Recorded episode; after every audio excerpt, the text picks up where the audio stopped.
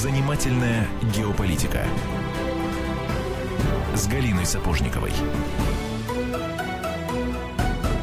17 часов 5 минут, время московское. Здравствуйте, дорогие друзья. Комсомольская правда. Я Антон Челышев. Здесь ровно для того, чтобы представить Галину Сапожникову, обозревателя Комсомольской правды. Галя, добрый, добрый день. день. И нашего сегодняшнего гостя. Главный редактор журнала «Латинская Америка» Российской Академии Наук Владимир Травкин. Владимир Евгеньевич, здравствуйте. Добрый день. Добрый день.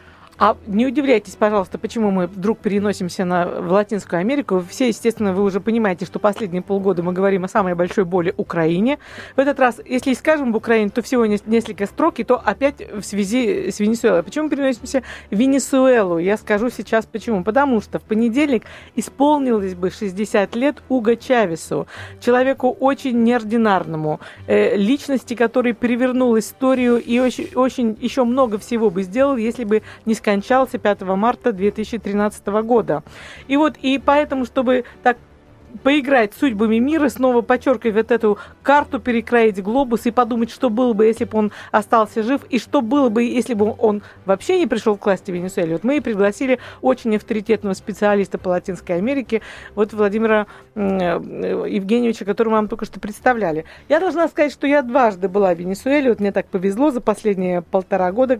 К сожалению, живым Чавеса я уже не застала, я была в первые дни после его смерти, когда видела вот эти действительно абсолютную, абсолютную, стопроцентную всенародную скорбь около саркофага с его телом, и улицы, которые были абсолютно заполнены народом, и плачущих людей у саркофага. Я это все видела, и видела другую немножко Венесуэлу спустя примерно год, почти год, когда она таким, как сказать, в кавычках, стремительным домкратом покатилась в сторону такого экономического хаоса. И вот прежде чем, Галь, ты задашь первый вопрос касательно личности э, Уга Чавеса, я бы хотел, Владимир Евгеньевич, спросить, а, а, точнее не спросить, а попросить рассказать там в нескольких словах о том, что, что такое Венесуэла с геополитической точки зрения, на каком поле пришлось играть Уго Чавесу, а выиграл он свою игру или проиграл, мы, наверное, уже по ходу программы разберемся. Владимир Евгеньевич, что такое Венесуэла к приходу Чавеса э, к власти, что такое Венесуэла сейчас, э, экономически, исторически, геополитически? Ну, Венесуэла в первую очередь. Это очень богатая страна, богатая с точки зрения природных ресурсов. Это страна, в которой производится достаточное количество нефти. Это страна, которая продает эту нефть в основном в Соединенные Штаты Америки. И э, проблемы Венесуэлы именно в этом и заключаются. В том, что это моноэкспортирующая страна, вот эта нефть, в свое время э, привела к тому, что при более-менее нормальном управлении страна поднялась в экономическом плане. Ну, вам такой пример, скажем, в 70-е годы венесуэльский таксист в баре пил виски только с черной этикеткой. Black Label и ничего больше. Венесуэльцы так приподнялись и подумали, что у них все будет всегда хорошо. И э, там сменяли друг друга после того, как установился демократический режим, который последовал в свое время за военными режимами. Меняли, меняли друг другу у власти две партии. Но они все меньше э, теряли различия между собой, все, все больше объединялись в одном – страна разворовывалась на глазах. И вот это благосостояние небольшое, которое вроде бы позволило было венесуэльцам надеяться на решение основных проблем, то есть проблема неравенства всегда была. Но ни социал-демократы, ни социал-христиане, которые вот один за другим приходили к власти, не смогли решить этой проблемы. И страна стала э, откатываться с очень серьезных позиций – усиливалось это неравенство, образовывалась группа людей, которая была при нефти, и это касалось не только сказать, олигархов, мы любим говорить, но и так называемой рабочей аристократии, то есть тех, кто занимался нефтедобычей, занимался экспортом нефти, обслуживал интересы этих нефтяных компаний. А с другой стороны, море нищеты – с одной стороны, вроде бы развивались и международные связи, в том числе экономические, строились на нефтяные деньги, скажем, очень серьезные предприятия, скажем, э, в долине реки Оренока был построен очень хороший э, с помощью немцев э, металлургический комбинат. Я там в свое время был в группе журналистов. Такой же был построен у нас в Липецке. То есть вроде бы что-то оставалось от этой нефти, от ее экспорта, но многое прилипало, прилипало к рукам далеко не тех, кто должен был пользоваться этим богатством. Вот в это время и возник Чавес. Он очень интересно возник. Он был э, кадетом военного училища, военной академии, готовился стать офицером. И когда он э, получал диплом и погоны младшего лейтенанта, то саблю офицера ему вручал Карлос Андрес Перес, очень интересный, колоритный президент, о времени которого как раз Чавес потом писал во всех своих мемуарах и много говорил с своими товарищами, как о времени коррупции неимоверной. Да, и это было парадокс, настолько да. э, бросалось в глаза, что через некоторое время Чавес возглавил военный переворот против этого самого Карлоса Андреса Переса. А Чавес вам все-таки симпатичная фигура или не симпатичная? Чавес Вот лично. очень симпатичная фигура. Да, вот у него какое-то было дьявольское такое обаяние, вот харизма просто невероятная. Иногда думаешь, что вот родился бы этот человек ну, с каким-то другим характером. Чавес это очень яркая А, фигура. да, и ну вот тот же Карлос произошло. Андрес Перес был тоже очень яркой фигурой. Это был деятель э, социалистического интернационала. Это был человек очень известный не только в Латинской Америке, не, не только у себя в, в Венесуэле, но и в Европе. Он в чем-то оппонировал Соединенных Штат, Соединенным Штатам. Это все 70-е годы. А потом, так сказать, коррупция вещь вечная, э, вещь, воспитанная пятью веками испанского владычества, и потом десятилетиями владычества североамериканского, съела этого Карлоса Андреса Переса, которого не смог свергнуть Чавес, но просто свергли гражданским путем, отдали под суд. Чавес попал тоже под суд, подсидел пару лет в тюрьме и понял, что нужно действовать по-другому. Сейчас мы небольшую паузу э, сделаем. Мы должны действовать строго определенным образом. И о дальнейшей судьбе Уга Рафаэля Чавес Фриаса продолжим разговор уже после выпуска новостей. Это «Комсомольская правда». Прямой эфир. Оставайтесь с нами. Занимательная геополитика.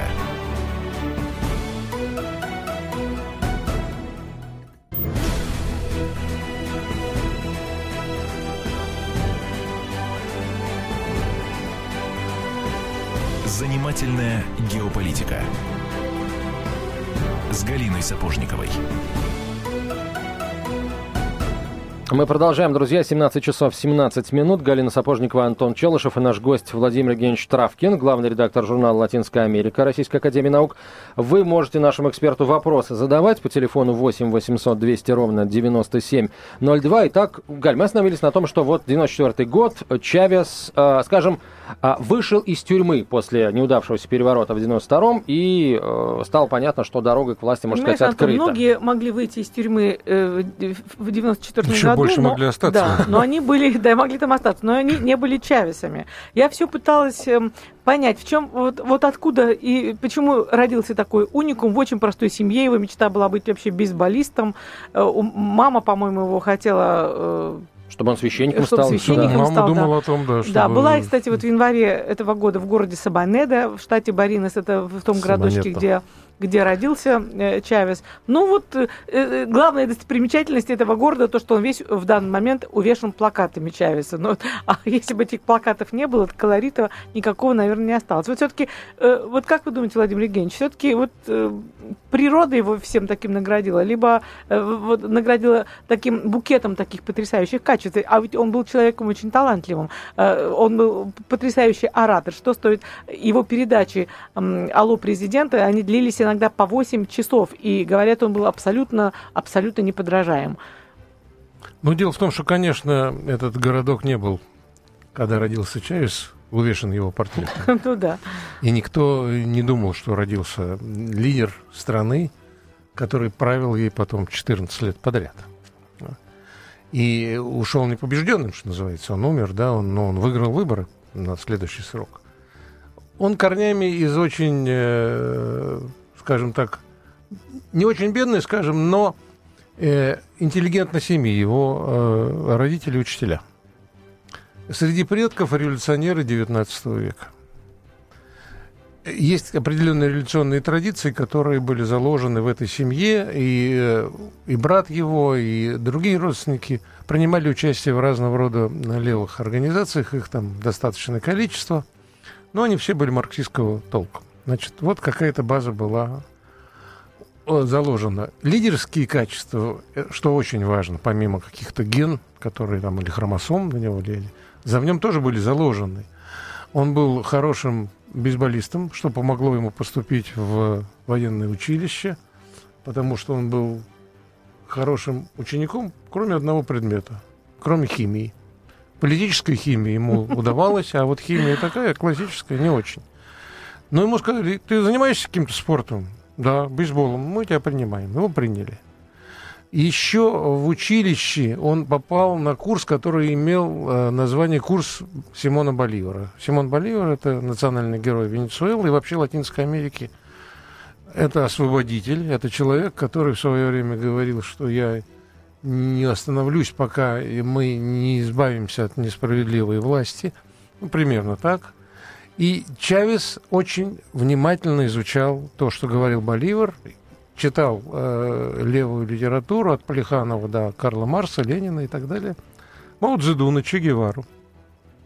Он как-то упоминал, когда он был офицером в одном из подразделений э, венесуэльской армии, которая занималась борьбой с партизанами, а в основном задача венесуэльской армии это не борьба была с внешним врагом, это была полицейская функция в районах, которых, в которых не замирала партизанская борьба, они нашли в сельфе, в сельве, в джунглях автомобиль заброшенный, э, весь защищенный пулями, брошенный э, партизанами. Но в багажнике этого автомобиля была очень хорошая, как говорил Чаев потом, подборка литературы. Вот там он нашел и Плеханова, и Ленина, и Мао Цзэдуна, и Троцкого, случай, и да? вс- всего на свете. И его э, библиотека до конца жизни сохраняла вот эти томики, которые он находил там в серии. Кроме того, он видел жизнь своего народа глазами военного, который должен был, по идее, этот народ приводить в порядок, то есть подчинять властям. Он видел, как обращаются с, с индейцами, которых не считали за людей, когда он видел, как пытали пленных партизан, которых захватывал его отряд, и как он, возраж... он возражал против этого. Он спорил со своими командирами. Он был человеком, который э, с молодых ногтей был одержим идеей справедливости, восстановления справедливости, а страна была страной коррупции, страна была э, морем несправедливости, вот это его и подвинуло. Скажите, пожалуйста, Э, Извините. на последующие да, да, да, перебиваю. Вот если вот вы э, перечислили так, такие составляющие этого коктейля, коктейля под названием чаевец, ну, пожалуй, главным ингредиентом которого являлся вот это э, поиск справедливости, чувство справедливости. А если этот химический набор э, сравнить с таким же коктейлем, который образовали других очень мощных и ярких латиноамериканских лидеров Фиделя Кастро и Че Гевара. Что их объединяет и что их отличает друг от друга?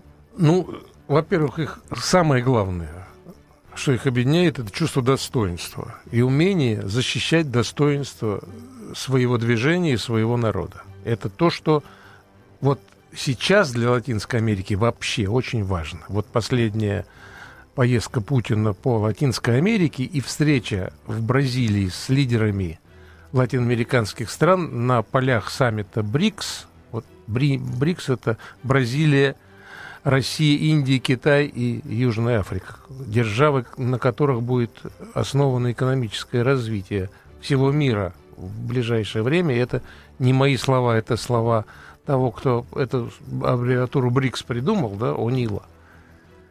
Значит, вот это слово «достоинство». Эти люди защищают свое достоинство. Это то, что во многом сделал после Фиделя Кастро Чавес – была кубинская революция, она до сих пор сохраняется. Можно на нее смотреть по-разному, но они идут туда, куда хотят. Никто им ничего не навязывает. Они выдержали американскую блокаду, они выдержали предательство советских лидеров, и сейчас Путин говорит, что он будет помогать из этой блокады против Кубы выходить кубинцам. А и, еще... Следующая революция. Это... Они, можно да. одну буквально фразочку, я вас не перебиваю, да, одну две. фразу. Они выдержали еще и трагедию падения СССР, потому что это известный факт, когда Я СССР да. разрушился, э, Уго Чавес, он поехал, на такой, забрался на высокий холм в форте Тиуна и просто плакал, потому что все его идеалы рухнули, а мы в это время что делали? Мы радостно махали новыми флагами и радовались тому, что монстр разрушил. Вот такая просто деталь, ну, которая я меня бы не потрясла. сказал, что рухнули идеалы Чавеса, рухнула практика. Рухнула советская модель социализма. Социализм не может разрушиться.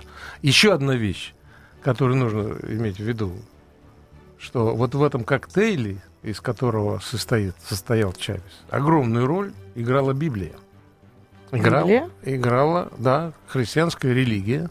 Он прекрасно знал священное писание, он знал, что он живет в стране католической, в стране, в которой верование э, вот в испанскую модель христианства, да, играли и играют огромную роль. И вот этот заряд справедливости, который заложен в христианстве, это было то, что объединяло Чавеса с людьми, которые вовсе не читали ни Плеханова, ни Марса, ни даже, я бы сказал, Ленина. Да?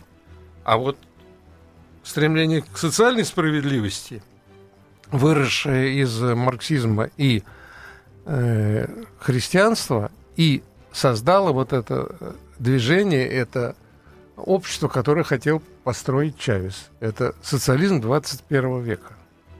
Потому что он как раз наблюдал разные модели социализма. Он видел и взлет э, Советского Союза, взлет социалистического лагеря и крушение.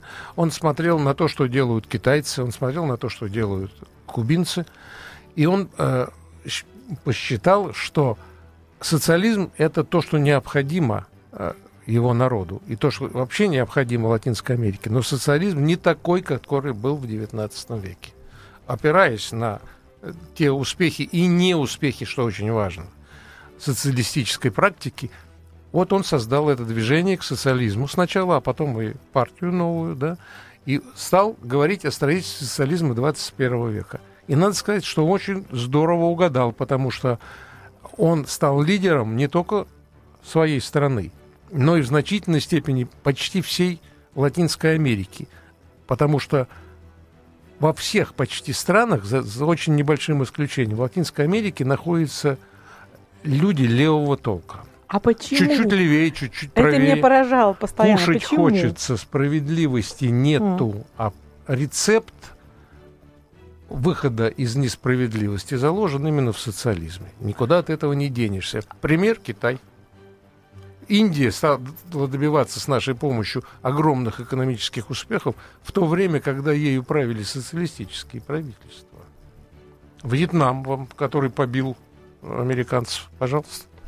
Так, ну тогда а, опять мы должны остановиться на самом интересном месте. Ну, тем, тем быстрее пролетит, пролетят 4 минуты, которые отделяют нас от следующей части эфира. К тому же в эти 4 минуты мы еще услышим выпуск новостей. Тоже неплохо, согласитесь. Занимательная геополитика.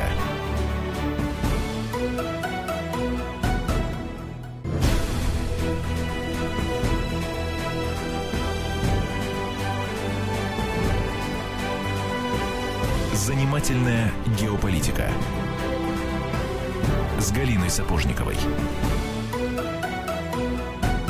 Продолжаем разговор. Владимир Травкин у нас в гостях, главный редактор журнала «Латинская Америка» Российской Академии Наук, э, Галина Сапожникова, Антон Челышев. Владимир Евгеньевич, вот э, чуть-чуть вернемся в предыдущую часть эфира. Вы сказали э, социализм, помноженный на библейские идеалы. А как Соединенный, вот, да, с этими идеалами. Вот как это все соотносилось с большой дружбой Венесуэлы с Ираном, с Исламской Республикой, где в общем, ну, евреев вообще призывают уничтожать вместе с их государством, и, соответственно, к христианам тоже отношение, прямо скажем, не айс. Вот как? Ну как, вы знаете, что в Иране далеко не все хотят уничтожить евреев, да? Но если не Так хотят, же, как мы можем услышать из. Соединенных Штатов, что коммунистов и русских тоже надо к ногтю брать, и это не значит, что это основная доктрина э, такой огромной и мощной страны. Да? Чавес возглавлял нефтедобывающую страну. Чавес дружил с другой нефтедобывающей страной, с Ираном. Чавес очень большое значение придавал организации экспортеров нефти. Мгм. Он а, очень большое значение вообще интеграции придавал, в том числе экономической, с разными странами, не только на уровне э, Латинской Америки, но и на уровне мировом. Поэтому у него были хорошие отношения не только с э, э, персами, но и с китайцами, и с, вот, э, с Индией и так далее, и с нами, кстати. А э, Чавес был левый, а наш режим отнюдь не левый. Прямо скажем так, да, последние 20 лет. И у нас э, идеологический вектор расходится с Чавесом. Однако Чавес называл Путина братом. И э, Чавес очень прагматический лидер. Помимо того, что он идеологически ангажированный человек, он прекрасно понимал, что нужно его стране. Его стране, помимо сильной экономики и мощной социальной политики внутри, нужны союзники, нужны люди, которые, с которыми можно договариваться о том, чтобы в мире были установлены более справедливые экономические отношения, более справедливые правила торговли. И при э, очень активном участии Чавеса эта организация экспортеров нефти добивалась высоких цен на этот продукт. Чавес все время соблюдал, вот он тоже парадокс, он по- постоянно говорил о, об э, империализме, вернее, против империализма Отнять и выступал. поделить. Да, нет, так он не говорил. Это очень примитивно. Чавес гораздо сложнее, чем те, кто повторяют зады этих вот антикоммунистической пропаганды. Никто из коммунистов не говорил никогда отнять и поделить. Поделить говорил Шариков. Шариков это герой, который из собаки произошел, как известно. Да? Ну да. Так вот, э, Соединенными Штатами были э, политические, идеологические разногласия очень большие, но Чавес ни разу не нарушил ни одного контракта по поставкам нефти в Соединенные Штаты, получая свои нефтедоллары в том количестве, в котором американцы их выдавали.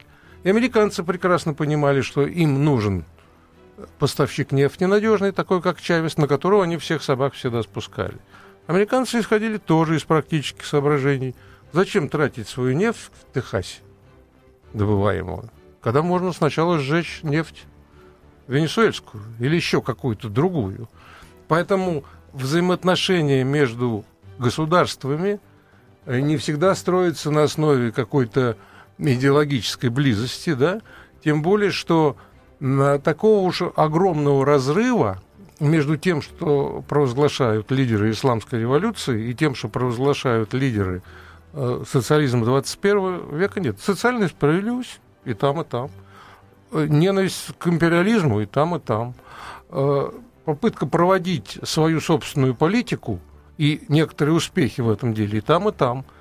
А тактические враги и враги э, или и противники стратегические появляются, да. Э, мы смотрим, что происходит. Вот у нас занятная геополитика. Да? Вы Да, посмотрите, да, да. что творится сейчас в Ираке и в Сирии, где шииты, сунниты, черт, дьявол. Кто поддерживал тех, кто создал халифат? Американцы. Да? То есть э, Они, потому что тогда они боролись против Асада. у Теперь, Ирана и Венесуэлы скорее больше общего, чем различия. Ну, Общий что- враг самое главное, правильно? Так что э, насчет э, того, что там евреев мучить э, хочет э, Иран, ну, кто кого хочет мучить, это надо у них у обоих спросить, да? А у Чавеса, кстати, очень интересный, вот у него демократическая страна, демократические порядки. Его противник еврей. Его противник э, человек, который... Виду Каприлеса. Каприлис, да. Э, Кстати, э, Из. Белоруссии, он кстати, от- предки из его, нашей да. бывшей Российской империи, да, у него корни. Но там в полемике его называют фашистом. Хорош фашист, у которого родственники погибли в фашистских лагерях, да, в свое время. Но другое дело, что он яростный противник Чавеса. Но он тоже говорит о социализме, товарищи дорогие. Он ставит своей задачей, Каприлис, да, очень яркий, талантливый э, человек, который один раз попытался объединить э, оппозицию, но не смог против Но Он ведь Чавеса. проиграл всего, по-моему, полтора или два процента на последних выборах, так? Ну, а что делать? Немножко проиграть нельзя быть немножко беременной. Да он проиграл. А почему проиграла его модель? Посмотрите, такой миллионер Каприлес, э, да. молодой, 40-летний, владелец квартиры на Манхэттене. Эм, очень много было я у думаю, него поклонников. Плюс, думаете, плюс для трудящихся в Венесуэле? У него было много поклонников. Чавес жил в лачуге из пальмовых э, ветвей в детстве, а этот жил не сам заработал. То есть, ну, в принципе, рядом э, Америка. Папа с мамой заработали Каприлеса. Он владелец заводов, газет, пароходов. Гламур, да-да-да, гламур, в принципе, Но... привлекателен. Да. Да, вот в принципе, да. И, его модель, модель, за которую себя, которую за собой тащил Каприлис, и вот Америка за спиной, она вполне могла набрать достаточное но не количество, но не набрала. Маленькая и, вот, и рядом вот эта огромная толпа в красных рубашках, который рычит, говорит, революция, революция, рычит, машет красными флагами и кричит, Чавес жив, Чавес жив. Вот, Слово понач... революция это не ругательное слово. Вы посмотрите, как идет реклама. Мы сделали революцию в гаджетах. Мы сделали революцию в мотоциклах. Это американская реклама. Значит, революция как что-то положительное произносится, да? Не надо ну, быть да, рабами вот этой э, риторики вот антиреволюционной, прореволюционной. Вот революционная модель. А вы скажите, вы-то давно были в Венесуэле? Я в Венесуэле был э, до, э, значит, э, с Сечиным последний раз года не помню, 4 назад. Вот я вам скажу, э, при, буквально... При, при живом еще да, Чавесе, да. Позвольте а мне первый раз в 70 Два предложения год. сказать. Значит, первый раз после своей первой поездки я вернулась абсолютно такая вот завороженная. Я даже какую-то фразу такую написала о том, что человек, эм, человек Э, убежденный гораздо счастливее человека имеющего. Вот я была готова сама, не знаю, э, продать, нет, подарить детдому всю свою недвижимость. Вы знаете, убежденность вещь очень интересная. А Яркий Чавес шармер. Чавес, вы сами говорили, он мог кого угодно заговорить, там по 6 это часов. Да. Я не знаю, что там было после 6 часов с публикой. Ну, прям то же самое, что на Кубе, когда говорил Фидель в свое время. Да. Вот, да. Но, я не Но когда ты поездишь по этой Латинской Америке, я, ты поймешь, почему революционеры да.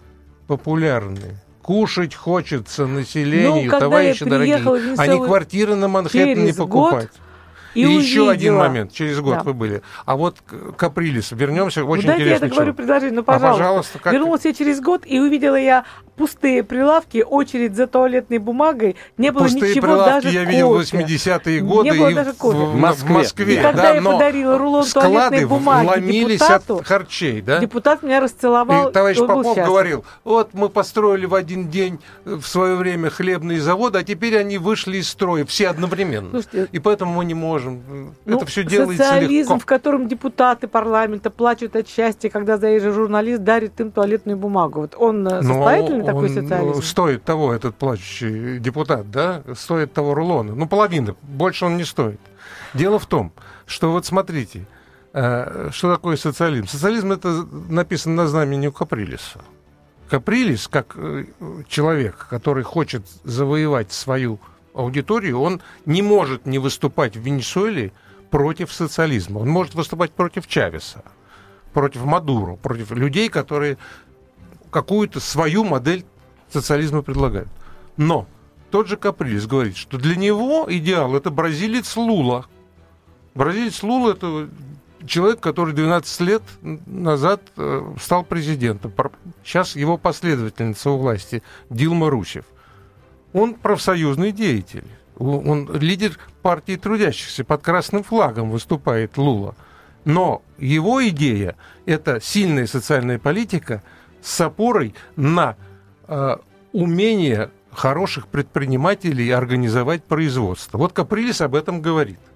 Понимаете? Это очень важно, потому что вот два вроде бы оппози... стоящих друг против друга оппозиционера, а идея-то та же – социальная справедливость, строительство общества с сильной социальной политикой.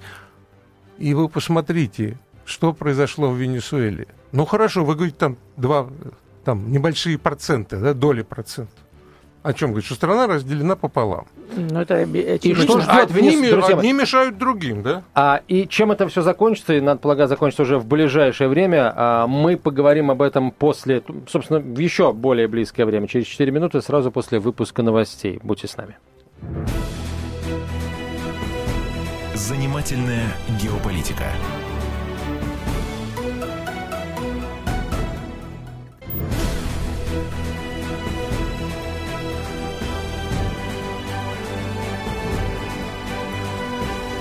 Занимательная геополитика с Галиной Сапожниковой. 17 часов 47 минут. Продолжаем разговор э, об Уго Чавесе. 60 лет со дня рождения, э, которого вот несколько дней назад мы В отметили. понедельник, в понедельник отметили, и я врываюсь, Позавчера. потому что я спешу задать вопрос. У нас последний э, кусочек нашей передачи. Этот вопрос меня волнует э, уже несколько месяцев. Владимир Евгеньевич, смотрите. Скажите, пожалуйста, почему э, не удалось на Венесуэлу наложить совершенно известные американские технологии? Что я имею в виду? Э, Вот выборы после смерти Чавеса. Мадуро Каприль. Страна разде- разделена на половину. э, Протестные акции. Что бы было бы не выйти. Дальше мы знаем, что бывает, когда разница всего полтора процента. Оппозиция выходит на бессрочный митинг, разбивает палатки и да здравствует Майдан. Это первая часть вопроса. И вторая. Вот шли практически всю зиму, и весной, может быть, даже сейчас продолжаются беспорядки в Венесуэле, очень похожие на начало украинского Майдана. Вплоть до того, даже какому-то материалу моему ставили, мы нашли такую фотографию, где на Майдане стоят с венесуэльским флагом, а в Венесуэле машут украинскими. То есть, ну, вот те же э, жгут покрышки, даже какие-то там ну, используют понятно, технологии известны, технологии они известны, применяются почему и там, и там. Это не, не аутентичные технологии, они привнесенные. Но не всегда удается эти технологии привнести так, как это получается. Ответ очень важен, э, очень прост, на мой взгляд. Вот вы говорите, совершенно справедливо, что пополам, да? Значит, и, и многие думают, что если сейчас Чавеса или Мадуро от власти отстранить, сразу начнется рай на земле и человеческое благоволение. Страна останется разделенной пополам. Понимаете, да? Сейчас мешают Чавесу и его последователям, завтра будут мешать Каприлису или кому-то другому, кто придет к власти. Понимаете? Значит, э, очень э, люди, несмотря на то, что они, э, сказать, подавляющего большинства голосов не отдали Чавесу, все равно большинство проголосовало за него. Все равно большинство, то есть неимущих людей, выступают за те социальные преобразования, которые они почувствовали. Они получили образование, которого у них не было, они получили здравоохранение, они получили работу, получили зарплату, на которую жилье. можно купить несколько рулонов пипифакса, скажем так. Да. Но дело в том, что это все анекдотические проявления. Любую нехватку, как мы знаем по своему опыту, можно организовать легко. Но даже вот эти технологии цветных революций, даже э, организация, как мы говорим, дефицита того или иного, там, ничего не сделала. Власть осталась. Технологии применяют не только э, противники Чавеса и Мадуро, да? Есть уже хорошо разработанные, э, скажем, информационные технологии, которые применяют и кубинцы, и сами венесуэльцы. Есть целые сети телеканалов, там, Телесур, которые работают на население не только э, Венесуэлы, но и на другие страны. И венесуэльцы прекрасно понимают, что они не одни, что их поддерживают, что вот тот же э, Каприлис, да, который говорил, что ему нравится модель Лулы в Бразилии, он не получил поддержки у Лулы. Лула-то поддержал Чавеса в свое время, да? Но Каприлис ничего бы не добился, если бы он не говорил социалистическими лозунгами. Вот э- это очень важная вещь. Конечно, социализм это не вещь, которую можно объявить с будущего понедельника или со вчерашней субботы. Это вещь, которая требует больших усилий от населения, от людей, которые должны перестать кричать о справедливости, а засучить рукава и работать. В свое время я был в Чили в 1972 году, за год до свержения Альенды. И э, написал потом в служебной записке, я работал в агентстве печати и новости, занимался телевизионной э, информацией, что мы должны объяснить чилийцам, которые объявили, что они хотят строить социализм, что социализм еще надо заслужить тяжелым трудом. Вот поэтому не построен социализм до сих пор э, в Венесуэле, но Потому за что там 14 хорошая лет сделано погода, очень которая не много. и очень, и очень наивно полагать, что его можно быстренько построить. Да? Мы вспомним, э, что предыдущая формация да, строилась столетиями и далеко не во всем преуспела. Пример тому существование коммунистического Китая, коммунистической Кубы, коммунистического Вьетнама. А если вы посмотрите на какую часть э, населения эти страны охватывают, да, Китай там и так далее, вы поймете, что далеко еще не пришло время для похорон социализма. Интересный вариант. Владимир Евгеньевич, а что, получается, что а, вот лидеры венесуэльские, а, что Мадуро, что а, Каприлес, они не говорят о том, что нужно работать, они сразу на следующую ступень переходят, что будет, когда придет этот Я самый вам тоже сейчас говорю, что социализм лучше капитализма, вы мне верите? Нет. Нет. Да? Не очень. И этим людям, пока, э, так сказать, э, практика не приведет к этому, очень трудно говорить, но факты говорят за себя. После 14 лет правления, при огромной пропаганде против Чавеса, в том числе давлении извне, в том числе просто организационных мерах, мы знаем, что там есть такая богоугодная организация, как ЦРУ и так далее, которая не спит, работает, да, при всем при этом большинство населения, пусть небольшое, но проголосовало за него. Значит, люди понимают, что, и причем их никто ни к чему не принуждал были абсолютно свободные выборы. Президент Картер сказал, что там самая совершенная система подсчета голосов, автоматическая, ее нельзя обмануть. Просто нельзя физически. Приписать что выбросить. Работает машина дурацкая, и вот она дует то, что сказано. Хорошо, тогда То, что э, не сказано, а то, что брошено в ящик. нынешний кризис, э, экономический в первую очередь, да, обусловленный экономическими проблемами, он приведет к смене, а, ну, к тому, что вместо одной половины к власти придет другая, вместо Мадура, Каприлес там или кто-то из его круга. Ну, прогнозы вещь не- неблагодарная, но тем не менее, я думаю, что э, те экономические трудности, которые переживают венесуэльцы, они существуют, они заставят, и уже это видно, что-то менять в той модели, которую предлагал Чавес. Вот люди, которые сейчас э, занимаются продолжением его э, дела, безусловно, смотрят очень внимательно, что делать, как делать. И, и также работает и оппозиция, которая проиграла и не хочет складывать лапки. И те, и другие работают. И те, и другие пытаются добиться своего. Поэтому однозначно сказать, что э, вот через две недели будет построен социализм 21 века, рано. Но то, что Латинская Америка, Венесуэла, то, что Латинская Америка и мир в целом в результате деятельности Чавеса значительно изменился, это уже сказать можно. Как бы не были удачливы или талантливы, или неталантливы его последователи и его оппозиционеры, его противники, вынуть Чавеса из 21 века невозможно. Если в Латинской Америке в 20 веке Фидель Кастро был, потом Альенде, потом Ортега, сейчас, конечно, Чавес. Вот самая такая харизматическая, самая такая интересная фигура. А Вот как вы думаете, так- так как, бы сказал. как э, долг и крепок будет вот этот флер э, обаяния личности Чавеса, вот этот запах вот такого одеколона, от, э, и- и невероятный такой шлейф, он, дож- э, иными словами, доживем мы ли мы до времени, когда вдруг венесуэльцы перевернут историю и скажут, что это был Развенчают главный культ при- личности, да, да. Но не главный было культа личности. и так далее. Ну что, если говорить об одеколоне, он э, имеет два, любой парфюм, да, два назначения. Первое – гигиеническое, очищающее. Второе – ароматическое. Ароматическая часть может и выветриться, но гигиеническая, вот эта чистка, которую провел Чавес, останется гораздо дольше, чем запах. Отличный ответ, совершенно. Какая Венесуэла нужна Соединенным Штатам Америки? Ве- Венесуэла должна быть удобной страной, которая хорошо торгует своей нефтью по тем ценам, которые предлагают Соединенные Штаты. И э, чтобы эта Венесуэла при этом не делилась нефтью с другими странами, типа Кубы, Никарагуа, которые свой путь выбирают и которые выбирают, э, к сожалению, для Соединенных Штатов такой путь, который не очень им нравится. Вот такая Венесуэла бы э, неплохо. И Россия такая тоже бы очень ну и. Россия, Да-да-да. э, любая страна, которая удобна для Соединенных Штатов, это страна хорошая для Соединенных Штатов.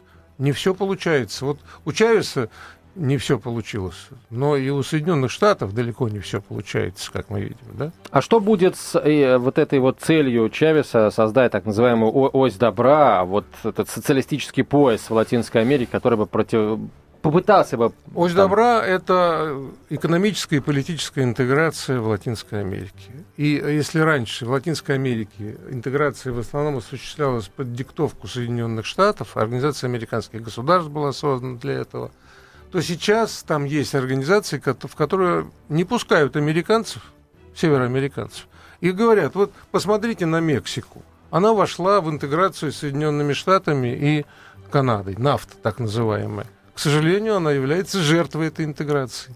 Ничего хорошего, кроме нарковойн, там угу. не случилось. В Мексику не вошло, ничего хорошего, ничего плохого из Мексики не вышло.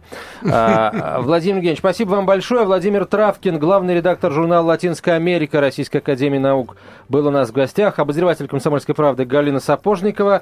А я Антон Челышев. До встречи, друзья. Скоро национальный вопрос. Занимательная геополитика.